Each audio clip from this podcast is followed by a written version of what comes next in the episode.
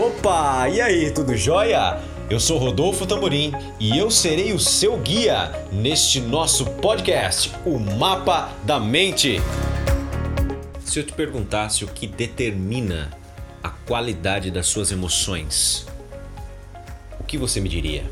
Na maioria das vezes, as pessoas costumam dizer que são as circunstâncias que acontecem com elas, o que as pessoas dizem a elas como elas se relacionam com outras pessoas, talvez o trabalho, talvez a sua saúde, dependendo de como tudo isso estiver, aí sim eu posso estar bem, aí sim eu posso estar mal. Mas o jogo não funciona assim. Na verdade, o que determina a qualidade das suas emoções é uma coisa que fica entre a sua orelha esquerda e a sua orelha direita. Lá dentro do meio da sua cabeça você tem uma conversa, você tem uma vozinha que fala com você. E dependendo de como usamos essa linguagem, o jogo muda, ou para melhor, ou para muito pior. Eu vou te dar um exemplo, que é justamente a mensagem de hoje, de hoje do mapa da mente. É muito difícil, às vezes, a gente conseguir controlar as nossas emoções em determinadas situações. Em algumas nós temos um domínio maior, em outras temos um domínio menor. Mas se nós nos comprometêssemos que nós melhoraríamos apenas 2% ao dia.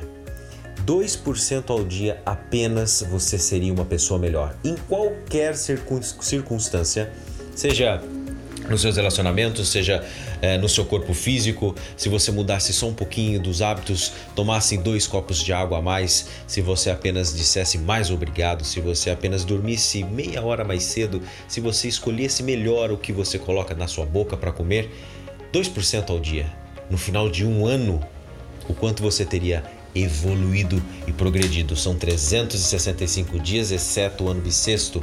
Quantos por cento você estaria melhor?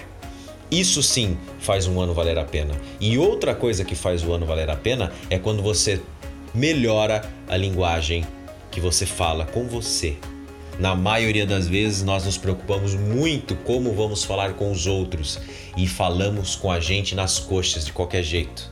Ou seja, você já disse isso para você? Veja bem. Por que isso está acontecendo comigo?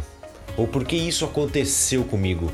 Falamos isso às vezes com uma certa frequência e sempre, obviamente, é voltado para situações que nós não gostamos, planos que não saem como nós estávamos esperando. Talvez quando a gente recebe um diagnóstico de alguma doença, quando alguém morre que nós amamos, quando perdemos o emprego, quando talvez os nossos funcionários eh, nos traem ou quando o nosso relacionamento não funciona em casa, quando a, a esposa ou teu marido eh, te trai, enfim, quando acontecem coisas negativas costumamos perguntar o porquê que isso está acontecendo comigo. E quando fazemos isso, nos colocamos numa posição de vítima, de mãos atadas. E quando fazemos isso, tiramos toda a responsabilidade em fazer diferente. E ao invés disso, você poderia dizer: o que isso está tentando me ensinar? Observe a diferença. O porquê isso está acontecendo comigo versus o que isso está tentando me ensinar. Existe um grande, um abismo entre essas duas frases, entre essas duas sentenças. E quando você muda, o jogo melhora.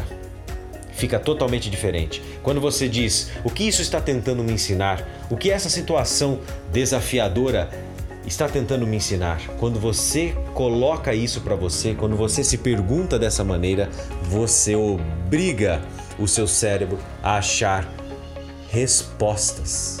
Você obriga o seu cérebro a te dar caminhos, meios de dar um novo significado àquela situação que é ruim.